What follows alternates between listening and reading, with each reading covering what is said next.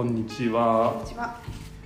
えっと、本日は、えっと、人文コンシェルジュの岡田がご紹介します。今日ご紹介したいのはえっとサペレロマンチカというこちら詩集になります。ペーパーカンパニーという出版社が出ていて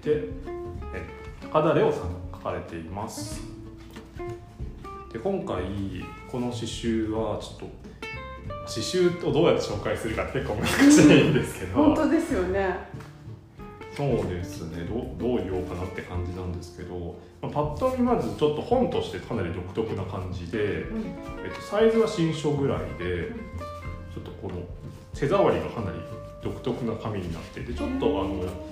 なんていうんですかあれ洋書洋書のペーパーバッグみたいなうん。感じの表紙になってます。でなんかこの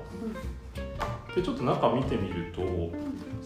表紙はこのなんて言うんですかベージュみたいな色で開けるとピン蛍光ピンクみたいなかなり鮮やかな色になってて中もそのピンクが使われたりしてるっていう感じで結構本としてまだちょっとかなり独特な感じになってます。で中のその刺繍の部分もうんちょっと独特でその英語の部分がまずあってでそのまた次に開くと日本語が出てくるっていうその同じ詩が英語と日本語で書いてあるっていうそういう構成になっていてちょっとあんまり見たことがないような形です。でちょっとこれはいろいろ紹介が必要なんですけど、うんまあ、この書いているこの著者の高田さんが、翻訳者で詩人っていう、うん。そういうあのあれで普段はあの翻訳の仕事をされていて最近だとあのカンヌので賞を取ったビュー・メンダース監督の「パーフェクト・デイズ」っていうあの役所広司さんが主演になってる、ちょっと前にうん。撮ったよっていう情報だけ入ってきて、うん。まだその日本で公開とかはされてないんですけど、とかの脚本字幕に関わったりとかうん。していたりするんですけど、うん。これはその詩人としての作品なんですが、うん。その自分でまず英語で詩を書いてうん。その後それを自分で日本語に翻訳するっていうその詩人としてのしやるのと翻訳者としてやるっていうのを両方ともやるっていううん。そういうそのちょっと実験的なやり方をしているっていう感じです。英語で考えてるんですね。先そう。英語で詩を書くっていう。う、んうんなのでそそこはある意味不可逆というかうん。その英語的な感覚で詩を書くっていうのが基本でもともとその帰国子女なので、そういう英語的な感覚の方がむしろ詩としてはフィットしているというみたいな感じだそうです。うんうんなんですよ。でちょっとまあで今回そのこの本がそのピンク色になってるっていうのもあとこの表紙表紙がまずこれ面白い紙でこれキュリアスマターっていう名前の紙なんですね竹尾さんが作ってる紙なんですけうんどあでキュリアスマターってそのなんか curious って何ていうんですか好奇心みたいなちょっとその気になるとか、うんなんかおもしその好奇心をそそるようなそういう matter 物質みたいなそういう意味意味のキュリアスマターっていう紙でじゃがいものでんぷんからできているらしいんですねこれなんかそのちょっとえ。触るとじゃがいも感が言われてみればじゃがいもっぽい。なんかその。食べられそうな。感じ本当だ。で今回その中のピンクはこれ下のイメージみたいで、うんうん。テーマがこれ下なんですね。うん。食べるとか口っていうものがテーマのになってるみたあいで。このタイトルはなんて読むの？難しいんですけど「サペーロマンチカ」って読むティカティカって読むんですけど、うんうん。えっとこのこのサペーレっていうのがこれラテン語で、あの知るっていう意味の言葉なんですね、うん。あのサピオっていう雑誌あるじゃないですか、うん。あのそれしサペーレっていうのは知るの飲むみたいな意味で知るって意味なんですけど、うん。でも知るって意味とあと味わうっていう意味が両方あるんですへね、ー。なのでそのその知るっていうのは結構その知的な行為でなんかその本とか読んでみたいなイメージで味わうっていうとなんか食べてみたいなその身体的というか感覚的なもので、うん。そこは結構違うっていうふうに、まあ、考えられたりもするんですけどこのラテン語の言葉だとそこは同じ言葉になっててご飯食べて美味しいっていうのもうん。なんか本とか読んだり考えてなるほどこういうことかってなるのも同じ感覚っていうそれがサペサペーレって言葉で。うん。でロマンティカっていうのはなんかもともとこれあのサピオロマンティックっていう言葉があるあるみたいでサピオロマンティックっていうのはその知的なものに対するそういう恋愛感情みたいななんかそういうイメージでその味わうっていうことをうんとってあり知るってことの中にある種のロマンスみたいなそのなんて言うんでしょうね。まあ恋愛とも言えるしもっとそのまあロマンティシズムみたいなロマン主義っていうんですか？そのある種のそこに何か絶対的なものとかすごいその深い体験みたいなものを感じるみたいな、まあ、そういうも感感感覚みたいな、うん。別にこのサペールそのロマンティカって言葉が明確に定義されているわけではなくて、はい。なんかそういう広がりみたいなものを感じさせるような感じでちょっとその前書きの部分を見ると5ページにちょっと読んでみるとふと舌があることに気がつく。よくよく考えてみるとなんだか神秘的な器官ピンク色で柔らかく濡れていてある時は隠されある時は見える。私たちは組織をあらわにする人手とそんなに変わらないのかもしれない。ともあれ私たちは舌を使い食べ舐め飲み込む。私とあなたのことになるとまだまだある。二人は真夜中にキスをして世界につられて歌を歌う。全く同じ舌という期間でえという感じでいろいろ続いていくんですけど、うんまあその舌っていうものがとても不思議なうんあり方というかその、まあ、食べるっていうこともするし話すっていうこともするしすごくそのいろんなその感覚いろんな行為を人間がしている特別な器官でそこにはそのいろんななんかそのある種なんていうんですか人間のコアみたいなものがあるんじゃないかみたいな感じだと思うんですね。なんかそれは多分この後そのいろいろこの後その気候っていうのがされていてこれ詩なんですけどそ最後のところ57ページからうんその著者の後書きの後にそのそのこの詩に対するその、まあ、批評というかうん。が2つ載っててうん。なのでそのここまでがまあある意味著者がそのなんていうんですかねその詩とかそういうものに対するテーマで詩を作ってそれに対してそのこれをどういうふうに捉えるかっていうものを2人の方が、まあ、論じているというか書いているっていうそういう構成になっていて。ほなのでなんかその別にこのなんていうんですかね今言ったことも一つの解釈なんですけど、ううんその詩ってやっぱりどういうふうに解釈するかって結構難しいと思うしいろんな解釈があるところが面白いんですけどそれをそのどうやって解釈するかみたいなこともその2人の人がそれをやってみせてるのであこういう観点でこの詩を読んでるんだっていうのを見ることであのまたその詩集に戻ることであこういうふうに読むんだとかあなるほどこういう発見があったみたいに見えてきたりもするしでそのお二人の書いてることも全然違うことが書いてあるので。そこで広がりがあってでなんかそういうことを意識してる間に自分なりにその詩集その詩集ってものに対する考え方とか感じ方みたいなのができてくるみたいな感じがあってある意味その普段詩集を読まない人とかあ詩ってこれどうやって読めばいいの？みたいな、まあ、ある種詩って現代アートみたいですごい近いと思っててなんかそのふ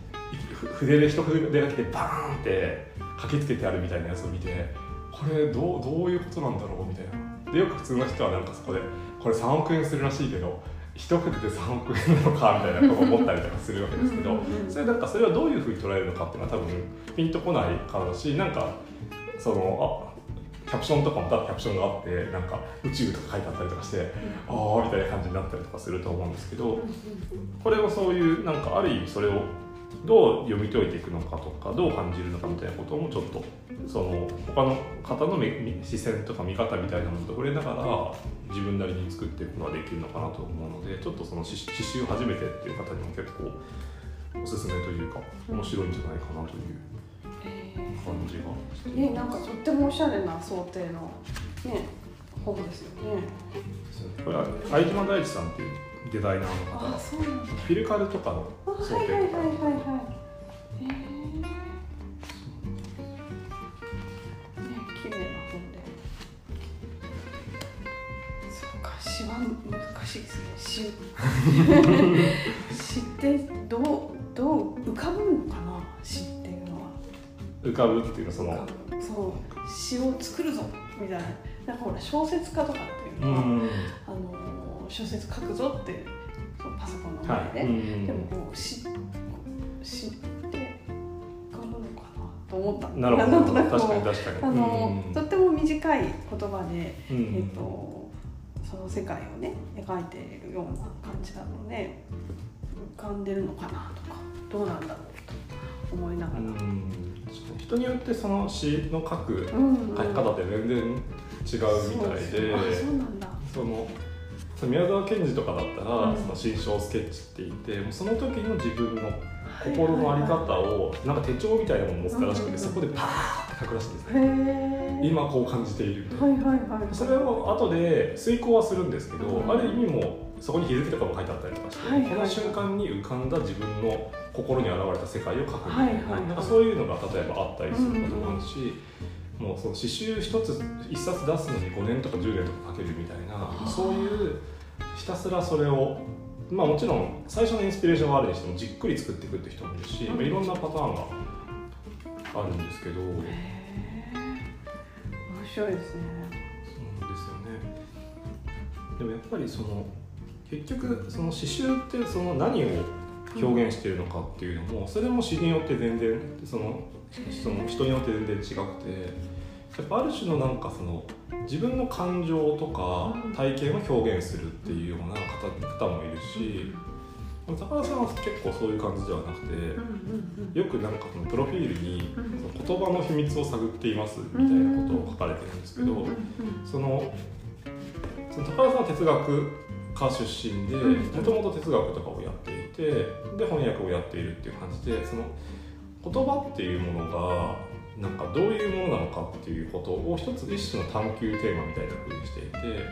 それを哲学だったらうん。その言語哲学だったりとかうん。なんかその芸術哲学だったりとかしてそういう風になってなんかある種のロジックだったり思考によって展開していったりするけれども。そのそうではなくてその詩っていう形でその言葉の秘密とか言葉っていうのは自分にとって何なのかとかどういうある種の構造とか動きをするのかみたいなところをその表現するというか捕まえるというか、まあ、それをある意味そのその表現しそのしたっていうテーマ自体もそういう言葉に関わる特別な期間なので舌をああの、まあ、追いかけているし。ーそのこうやって日本語があって英語があってっていうのもその言葉ってその一つの言葉だけがあるわけではなくて日本語っていうものともあれば英語ってものもあったりそのなんていうんですか唯一の言語があるわけではなくてそのさまざまな言語があるしさらにその人その例えばその今その僕と宮台さんの日本語でお話ししているわけですけど、うん。宮台さんの日本語と僕の日本語も実は違ううんわけじゃないですか。だからその実はすごくそこもある種の翻訳というかうん。自分の中の表現みたいなものが例えば僕の中でもあるけれどもうん。それをこのポッドキャストの場で言ったら伝わらないだろうなって思っているから、うん。ある種翻訳したりとかするんですね、うんなんか僕とかだと結構その論文とかを昔ずっと書いてたりとかしてたので、普通に何も考えずに自分で文章を書くとめちゃめちゃ硬いんですね。難しいなんかあの中国語みたいななんかなんとか的なんとか的なんとかみたいな感じのあの言葉が出てくるんですけど、うんでもそれをここで言っても、うん。耳で聞いても、あ。えみたいな感じになってると思うので、はいはいだはい。から喋るってこと自体も一種の翻訳っていう側面もあると思ってて、だからなんかそのそういうこともなんかこれを読んでいると考えられるというか、うん。だからその英語と日本語の間での翻訳っていうザ翻訳っていうこともそうなんですけどそもそもその言語のニュアンスとか意味とか音とかってすごく不思議なもので私たちが普通にやっていることの中にもそういうのがあるし、まあもちろんその今言った言葉の選択みたいな話もそうですし何て言うんでしょう。例えばその日本語っていうのはその外来語っていうのがものすごいたくさん入っていて不思議な言語になっているわけですよね。一種のパッチワークみたいなうん。みたいなこと。日本語自体が持っている翻訳性みたいなことも思われたりとかなんかいろんなテーマが出てくると思うんですけどなんかそれがこの詩っていうのはとても具体的な言葉で書かれてるんですけどうん。そういうものを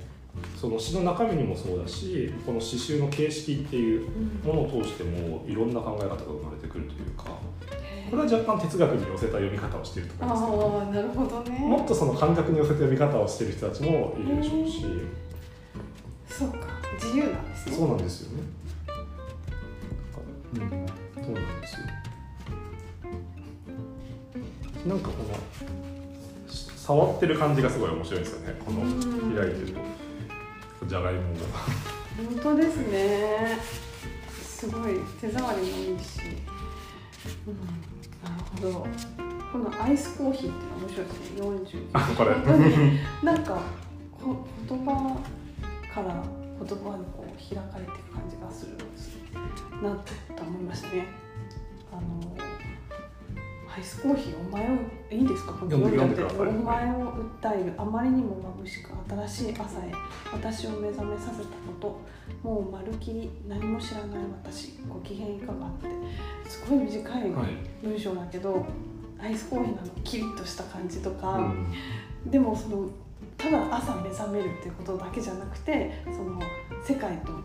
関わる上での目覚めとかも両方入っていく感じが短い文章で伝わってきてうん。面白いなと思って読みました。うん。確かにその朝起きるっていう、うん。ある意味すごく当たり前のことだけれどもなんかその引き剥がされる感じというかあのまどろみの中にいたかったのにみたいな。うんうんうんうんそこでもちろんコーヒー自分で飲んでるわけですけど 飲んでるんだけど、うん。お前を訴えるっていう、ですごいですよね、そのいきなりの一一文目もね印象的で面白いなとうん思って、あのあこれ英語だとこうなるのかとか思って読みますね。そうなんえ面白いですね。なんかすごい言葉の探求者ですね。そう英語の方をちょっと見ると、うん英語の方がめちゃめちゃ因果踏んであるんですよねはあなるほどね。あの例えばその最初この「and knew like I never knew anything」とか、最後はいの因がめっちゃ踏んであって、そういうその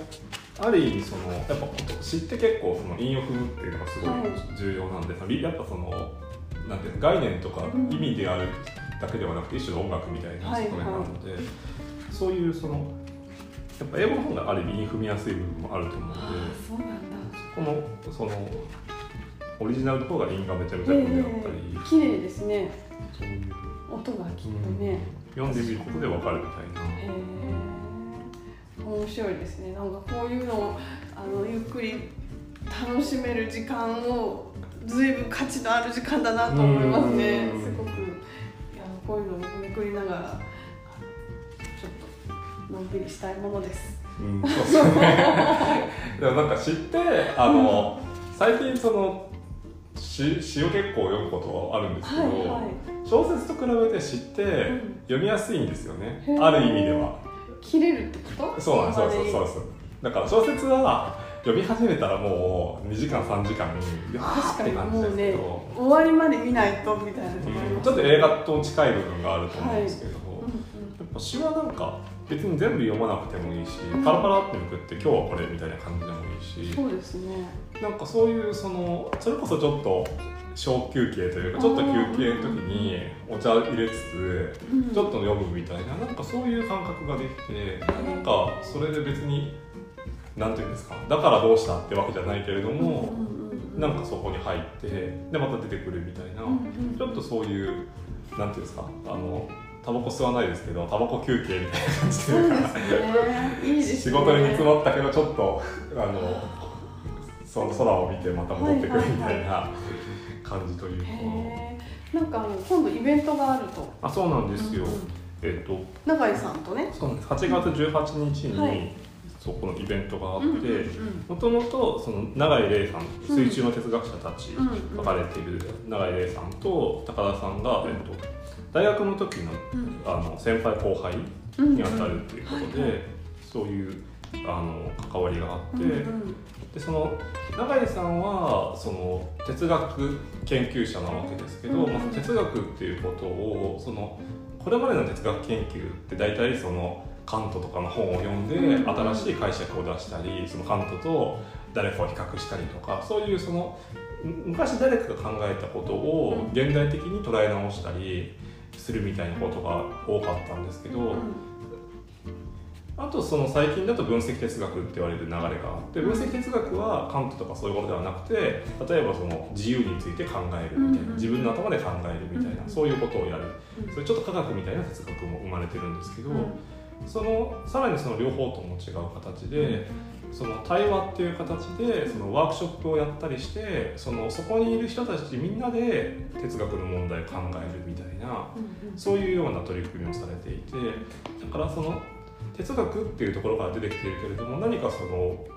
もっとその何て言うんでしょうね日常とか心とか感性とか体験とかなんかそういうそのより個人的なものとかにも寄り添っていくような哲学をされていて。だからそのここでその高田さんがされている詩っていうものを通して、うん、ある種哲学にも近いような探求をするっていうのとも結構通じ合うというか、うんうん、対話っていう形でやるのか詩っていう形でやるのかにしてもその哲学っていうものをもっと広くて自由なものとして捉えていくというか、なんかそういう形で、まあ、お二人がそのどういう対談になるかわからないですけれども。はい話していくということなので、永井さんもエッセイね書かれたりねしてますもんね。そうなんですね、うん、そういう対話みたいなところからエッセイっていうのが、はい、エッセイっていうのもやっぱり論文とは全然違うわけで。そうですよね。なのでぜひその哲学に興味の方もですし詩とかエッセイとか対話とかいろんなことに関心ある方に開かれているすごいイベントだと思うので、うん、ぜひぜひ。なるほど。8月の18日。18日ですね、はい、まだまだ募集中ということで。はい、はい、ありがとうございます今日ご紹介したのが高田レオさんの「サペレロマンティカ」でこちらペーパーカンパニーから出ています。ありがとうございました、はい、ありがとうございました。